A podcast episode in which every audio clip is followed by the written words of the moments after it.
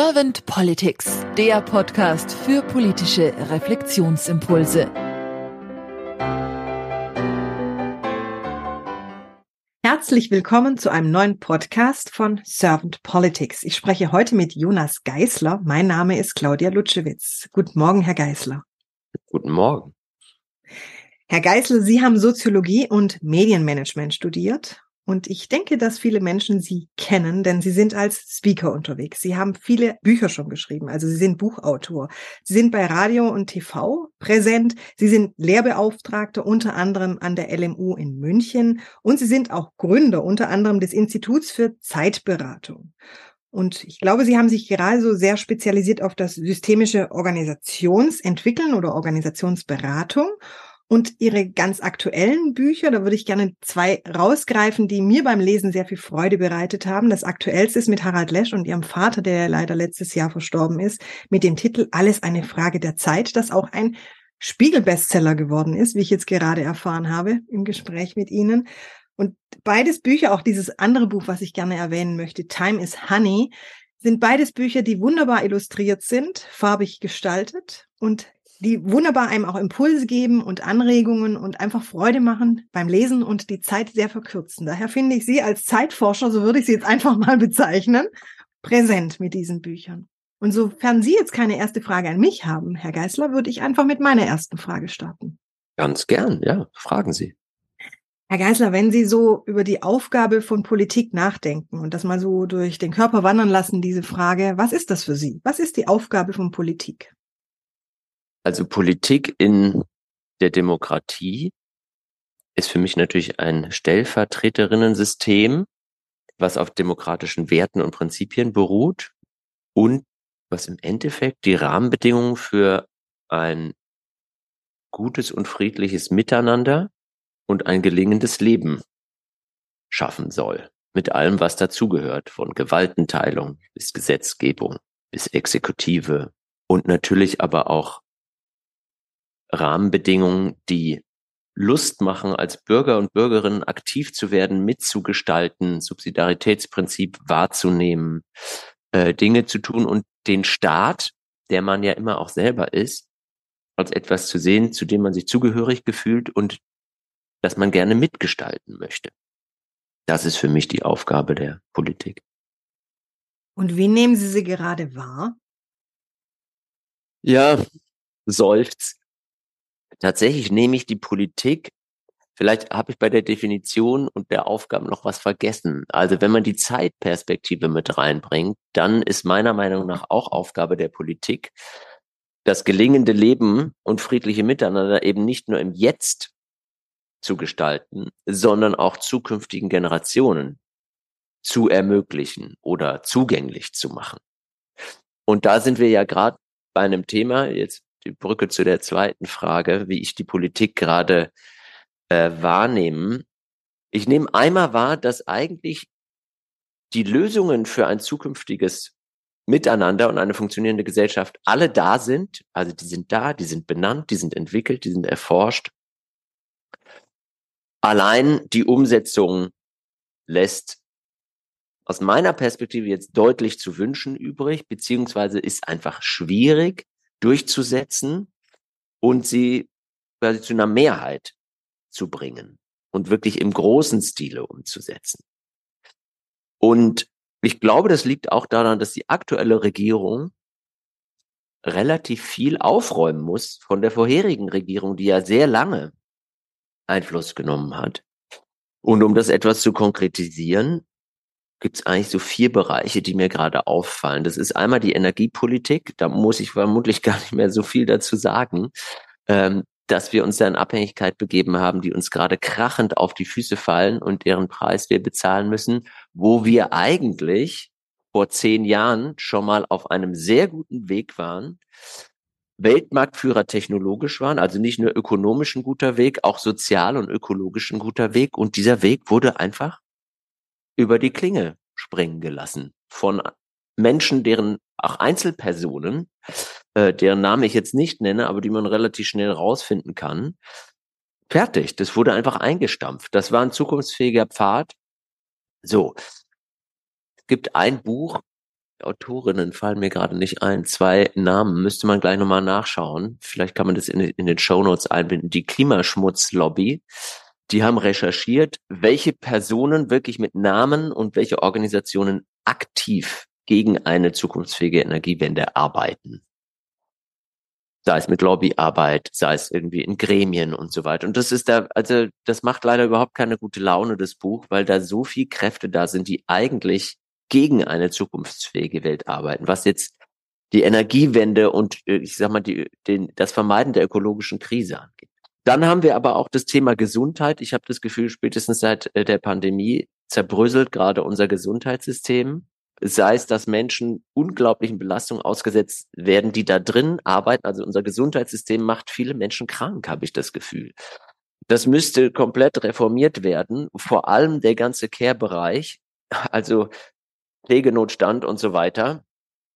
Beim Bildungssystem sehe ich zumindest, ich bin hier in Bayern, Bildung ist Ländersache, unglaublichen Nachholbedarf. Ich habe überhaupt nicht mehr das, ich habe drei Kinder in der Schule, ich habe die, und die sagen mir das auch, hey, das, was ich hier lerne, also das, was ich fürs Leben lerne, findet ganz wenig in der Schule statt und wenn eher halt in der Peer Group in der Schule, aber nicht in den Inhalten der Fächer. Das müsste vollkommen reformiert werden in meiner Welt und wird ja auch in anderen Ländern gemacht. Also es gibt ja auch da gute Vorbilder und auch Konzepte, nur eben nicht in der verbreiteten Anwendung, so wie ich sie befürworten will. Das ist ja natürlich jetzt meine Meinung, die ich dazu sage. Und der Verkehrssektor, mit dem beschäftige ich mich auch. Da ist auch relativ klar, wir haben irgendwie gefühlt die letzten 25 Jahre immer Verkehrsminister. Meine Frau kann ich mich nicht erinnern. Das wäre zum Beispiel vielleicht mein erster Schritt, keine Männer mehr auf den Posten zu setzen, sondern Frauen und auch von anderen Parteien, die einfach die zukunftsfähige Mobilität, die auch da ist, nämlich vor allem die Bahn, einfach am Ausbluten lassen. Ja, die wurde so unattraktiv, äh, einfach durch mangelnde Unterstützung und Subvention, dass es jetzt halt nicht mehr besonders attraktiv ist. Und dabei haben wir dieses ist ein uraltes Konzept, sehr nachhaltig, auch eine gute Alternative zu den nicht nachhaltigen Mobilitätskonzepten. So, jetzt also und gleichzeitig will ich nicht nur äh, bashen und meckern und so weiter, ab, weil es tut sich ja auch ein bisschen was. Also immerhin haben wir eine Außenministerin, die von feministischer Außenpolitik spricht und sie auch teilweise umsetzt. Das sehe ich als gute Entwicklung, weil ich glaube, genau das braucht es. Überhaupt braucht es aus meiner Sicht mehr feministische Politik. Ähm, die nicht nur, also manchmal ist ja so ein bisschen der Effekt, äh, dass man dann sagt, gut, kommt es jetzt nur den Frauen zugute? Nein, in meiner Welt kommt es der ganzen Gesellschaft zugute.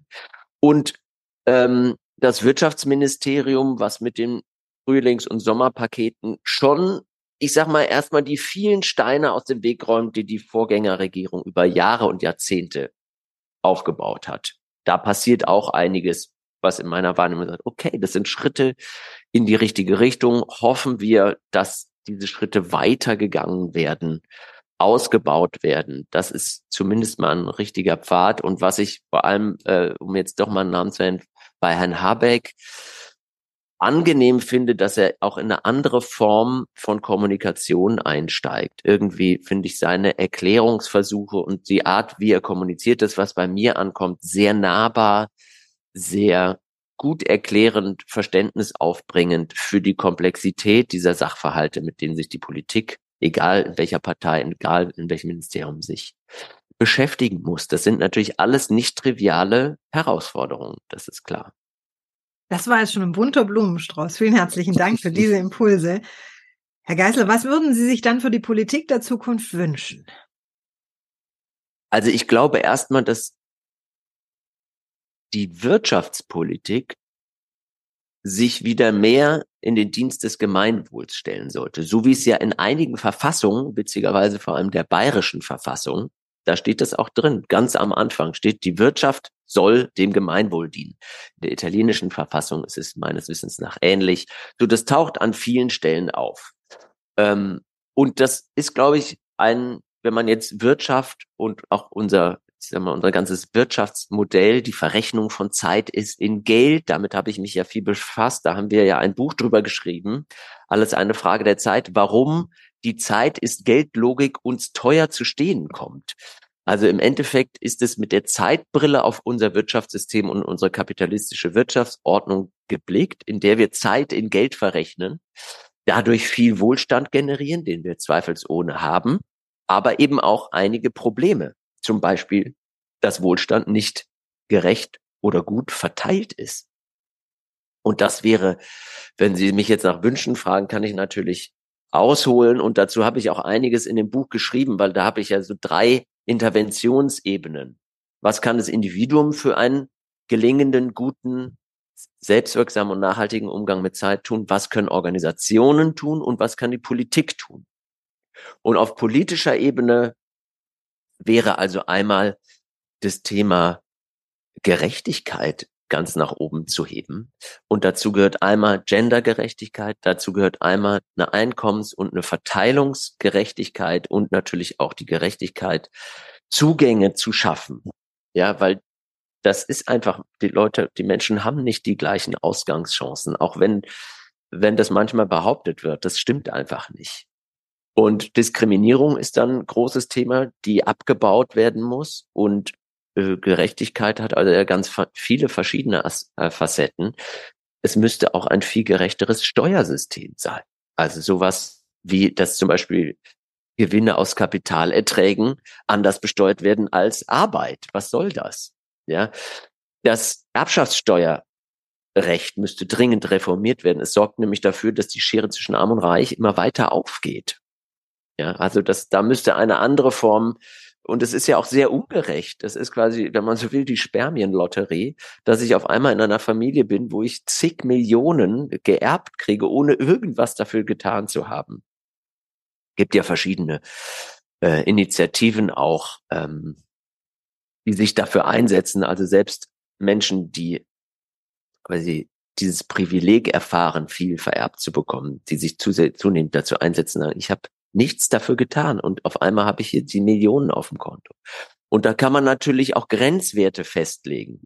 Äh, ja, also quasi nicht eine Einkommensuntergrenze und Armutsgrenze, sondern auch eine Reichtumsgrenze. Darüber wird ja auch diskutiert. Und ich finde die Diskussion wichtig, weil der Exzess und die Gier, das, also dieses völlige Verlieren rechten Maßes, ja, Leute, ich finde völlig fein, wenn Leute viel Wohlstand haben und auch anhäufen, den auch verdient haben. So, aber es geht um ein Maß, ein rechtes Maß, weil die wenigen, die so viel haben, erzeugen auf der anderen Seite ganz viel. Gibt ja diesen schönen Brechtspruch, ja. Äh, armer Mann und reicher Mann, die standen da und sahen sich an und der arme Mann, der sagte bleich, wär ich nicht arm, wärst du nicht reich. Ja, also da gibt es einen Zusammenhang zwischen Reichtum und Armut und das erzeugt natürlich wenige, die so viel haben, wahnsinnig viel Frust, das Gefühl, abgehängt zu werden, nicht teilhaben zu können, nicht ein wertvolles und wichtiges Mitglied der Gesellschaft zu sein auf der anderen Seite. Und das ist gefährlich, äh, auch nicht zukunftsträchtig, auch für die Menschen, die viel haben. Da möchte ich gerne verweisen auf eine Organisation, die ich sehr unterstützenswert finde. Das ist die Bürgerbewegung Finanzwende von Gerhard Schick gegründet, ein Finanzexperten, ehemals der Gründpartei angehörig, mittlerweile ausgetreten, ganz bewusst, um diese Bürgerbewegung zu gründen. Und die setzen sich für Steuergerechtigkeit und äh, Finanztransparenz ein, sind zum Beispiel auch ganz stark beteiligt der Aufdeckung des Cum-Ex-Skandals. Ja, was wirklich ein Skandal ist, der größte Steuerbetrug der Geschichte unseres Landes. Also das ist das Thema Gerechtigkeit, Gendergerechtigkeit gehört da auch dazu. Die hat ganz viel mit dem Thema Zeit zu tun. Da hat Theresa Bücker gerade ein tolles Buch drüber geschrieben, was ich sehr empfehle. Äh, Alle Zeit heißt es. Es geht um Macht und die Machtungleichverteilung zwischen den Geschlechtern, wofür wie viel Zeit aufgewendet werden kann, plus natürlich auch die entsprechende unterschiedliche Bezahlung, Stichwort äh, Gender Pay Gap. Ähm, aber ich finde das vor allem zeitlich wichtig zu betrachten, dass natürlich in der Geschlechter, also in der traditionellen Geschlechteraufteilung, immer noch die Frauen einfach einen Großteil der Care-Arbeit übernehmen, der Nichterwerbsarbeit, die aber extrem wichtige Arbeit für den Erhalt der Gesellschaft ist. Und also nicht produktive, sondern reproduktive Tätigkeiten. Und die müssen wir von der Gesellschaft aus besser bezahlen. Ja, weil die haben einfach ein schlechtes Ansehen. Aber nicht nur das. wir müssen sie gerechter verteilen, so dass Männer die Möglichkeit und aber auch die Pflicht verspüren, diese Arbeit mehr auszuüben, weil sie gesellschaftlich angesehener ist und entlohnt wird. Und dazu gibt es verschiedenste Modelle. Ja, auch hier gibt es fertige Lösungen wie das Optionszeitenmodell beispielsweise, was auch im siebten Familienbericht der Bundesregierung, das war 2006, auch als Konzept aufgetaucht ist, aber eben nicht konsequent umgesetzt wurde. Da kann man gerne mal auf die Website der Deutschen Gesellschaft für Zeitpolitik schauen. Das ist eine gute Informationsquelle.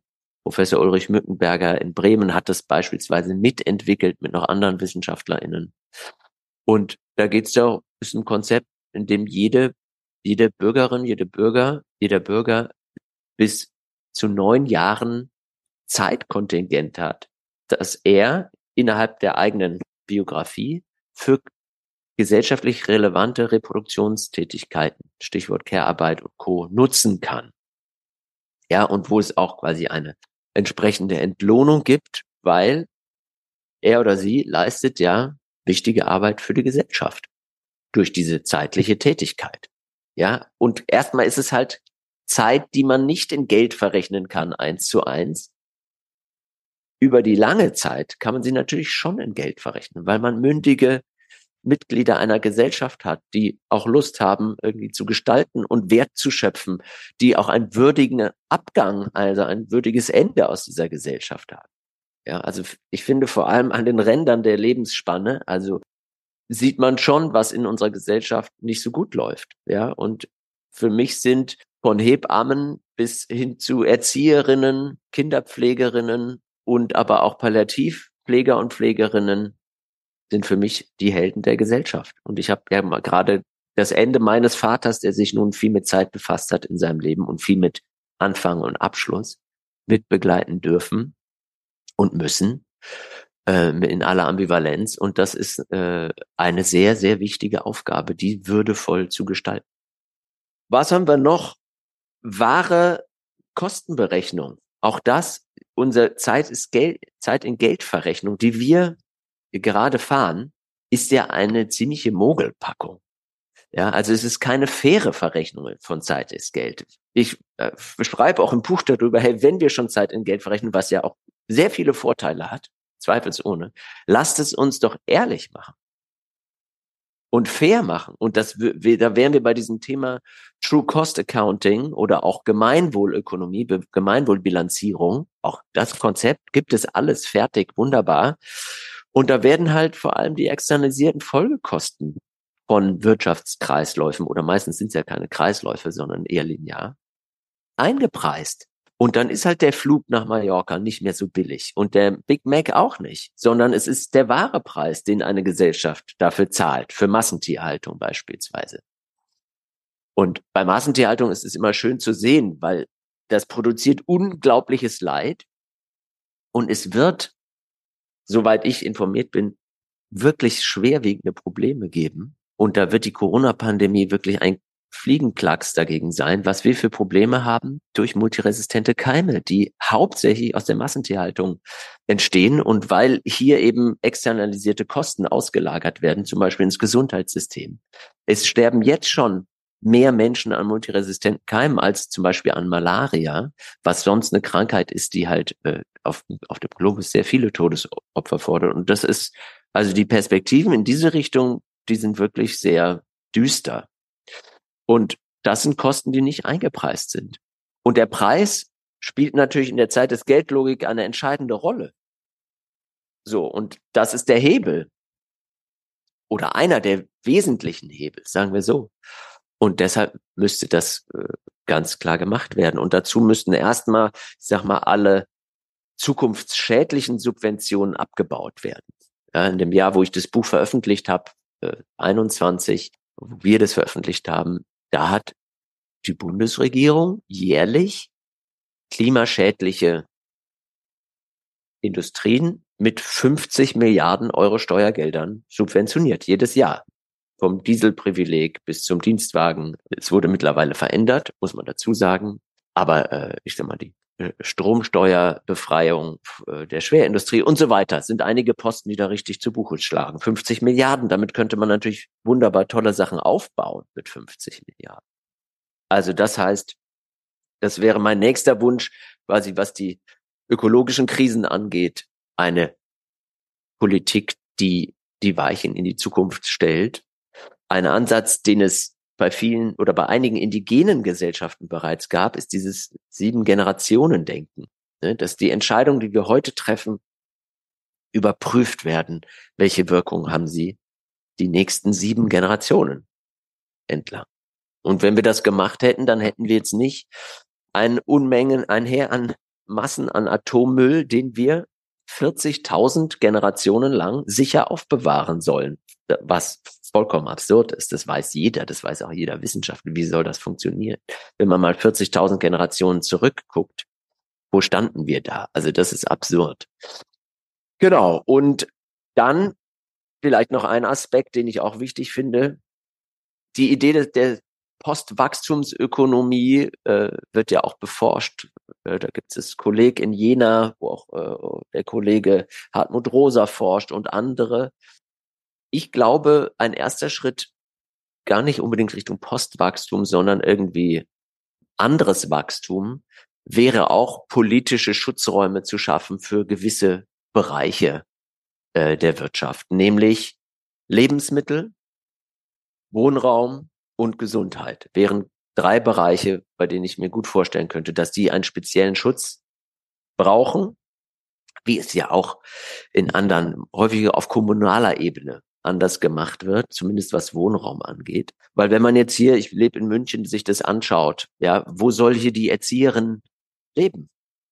Ja, wo soll der Polizist eine Wohnung finden? Wo soll der Lehrer, die Lehrerin eine Wohnung finden, eine bezahlbare? Die er oder sie mit ihrem Gehalt gut bezahlen kann und quasi in einem würdevollen Teilhabe an der Gesellschaft äh, möglich zu machen. Genau, also mit Wohnraum spekulieren würde ich dringend unterbinden. Da braucht es aus meiner Sicht Regulierung. Mit Lebensmitteln genauso. Und warum muss das Gesundheitssystem Profite erwirtschaften? Was macht in meiner Welt keinen Sinn. In anderen Bereichen ist eine Profitorientierung völlig okay und gut.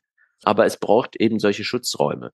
Im Verkehrssektor wäre vielleicht auch noch, ja, das ist, kommt allen zu guten und Energieinfrastruktur würde auch noch dazu äh, kommen.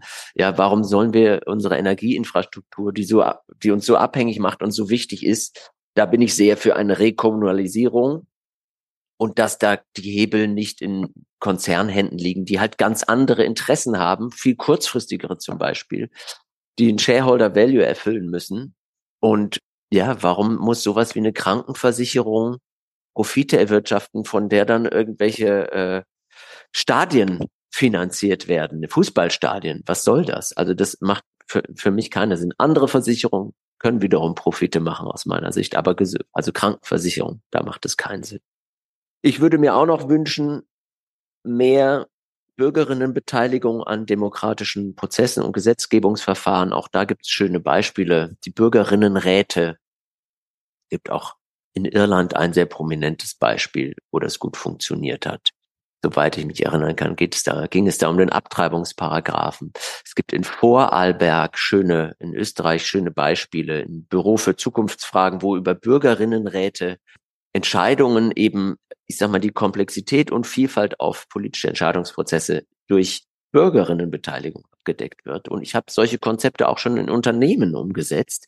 Da nennt sich das dann Wisdom Council, wo quasi Entscheidungen, die die Zukunft des Unternehmens betreffen, eben nicht von einem Geschäftsführer oder einer Geschäftsführerin getroffen wird oder einer kleinen Gruppe, sondern von Repräsentantinnen aus der Organisation selbst, die teilweise Wissen haben, was quasi oben in der Pyramide niemals ankommt, was aber für die Zukunft der Organisation total wichtig ist. Und zu guter Letzt, und dann höre ich mal mein, äh, mein äh, Redeschwall wieder auf, ähm, ich würde mir für die Politik einen anderen Kommunikationsstil wünschen, der irgendwie nahbarer ist, der kollegialer ist, der ähm, ja, ich würde gerne mal einen Brief vom Finanzamt kriegen und sagen, hey, Jonas Geißel, Sie haben Ihre Steuer zwei Wochen früher abgegeben. Cool, danke. Sowas. Irgendwie das, äh, oder in dieser Art irgendwie, ich weiß nicht, ob das naiv ist, aber das würde so ein ganz anderes Verhältnis hervorrufen.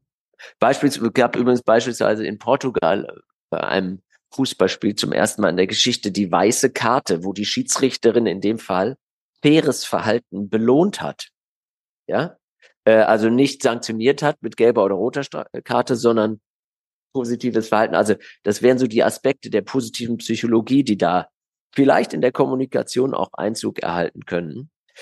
Und ich fände noch gut, wenn ich ein bisschen mit steuern könnte, wofür meine Steuern verwendet werden oder zumindest ausschließen könnte, wofür sie nicht verwendet werden. Ich würde ne, finde es nämlich wirklich ein, ich habe kein Problem mit Steuern zahlen. Ich glaube, Steuern zahlen ist wichtig für den Erhalt unserer Gesellschaft.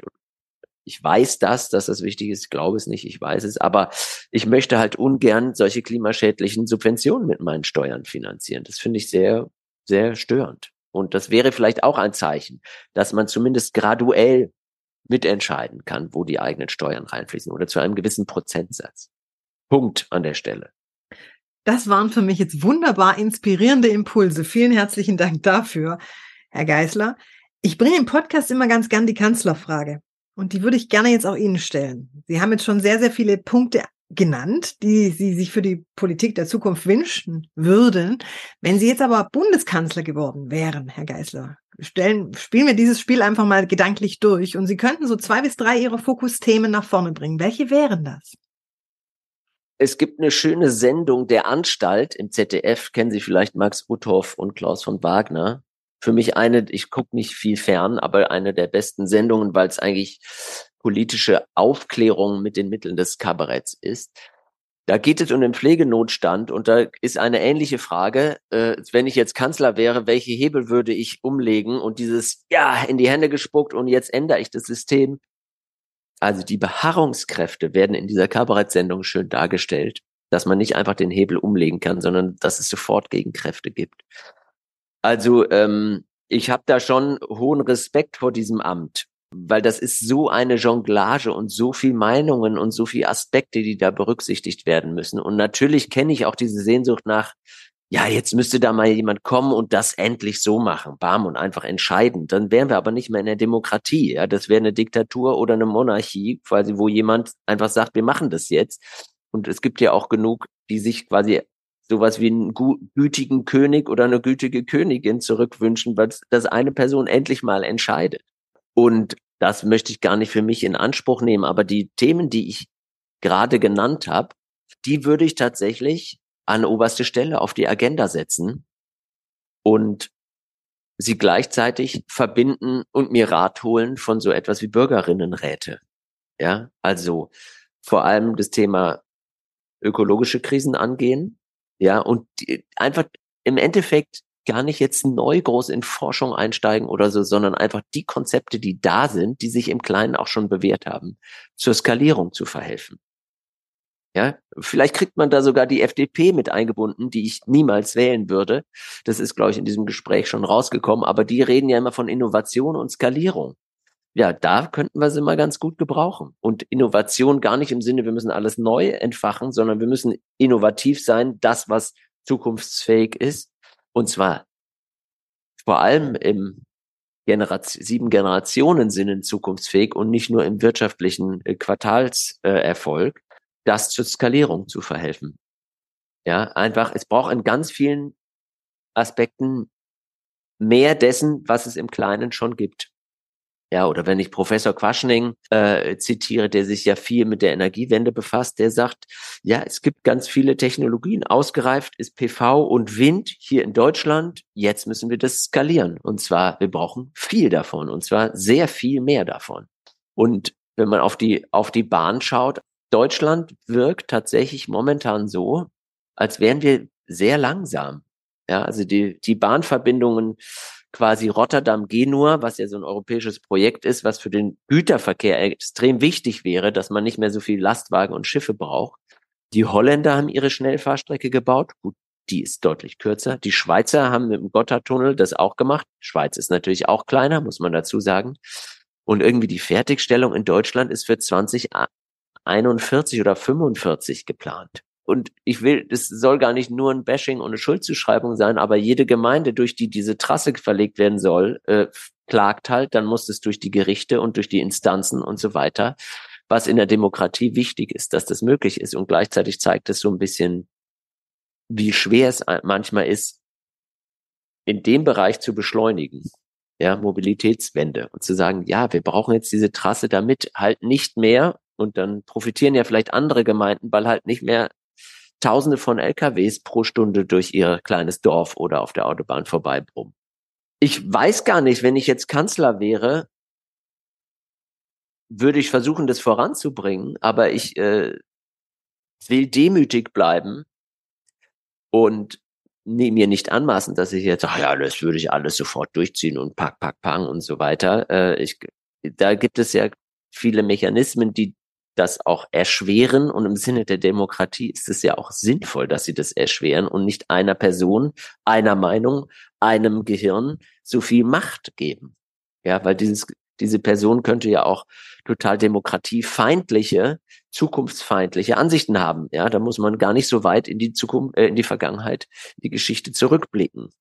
Deshalb, ich würde versuchen, dass wirklich die Punkte, die ich genannt habe, voranzubringen in, in den verschiedenen Ministerien und mir gleichzeitig gute Unterstützung von der Bürgerschaft zu holen. Ob das gelingt, kann ich nicht sagen das ist, glaube ich, das, was ich, was ich machen würde.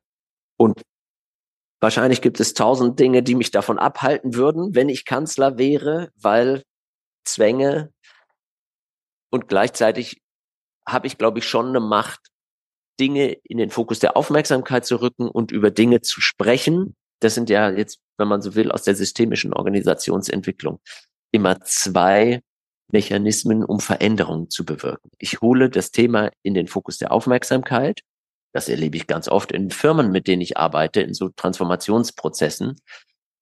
Da fühle ich mich dann eher als so eine Art Zeitraumgestalter. Das heißt, ich gestalte einen Zeitraum, wo eben ein Thema, was sonst in den normalen Routinen der Organisation nicht vorkommt, mal in den Blick genommen werden kann und wo drüber gesprochen wird und damit existiert es nicht mehr, existiert es nicht mehr nur in den Köpfen der Menschen, sondern es existiert sozial und kann damit verhandelt und entschieden werden.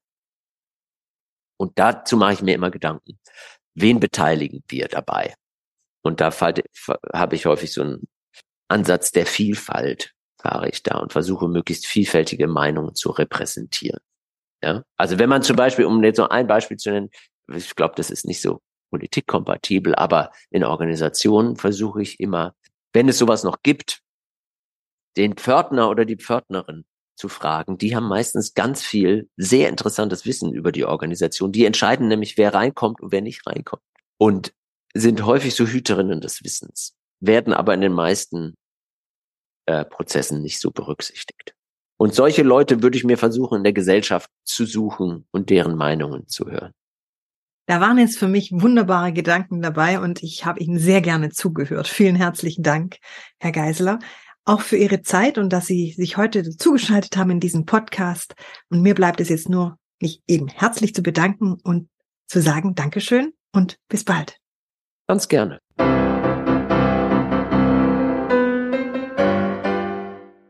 Servant Politics gibt's auf Spotify, Apple Podcasts und überall, wo es Podcasts gibt. Abonniert uns gerne und hinterlasst uns eine Bewertung. Servant Politics, der Podcast für politische Reflexionsimpulse.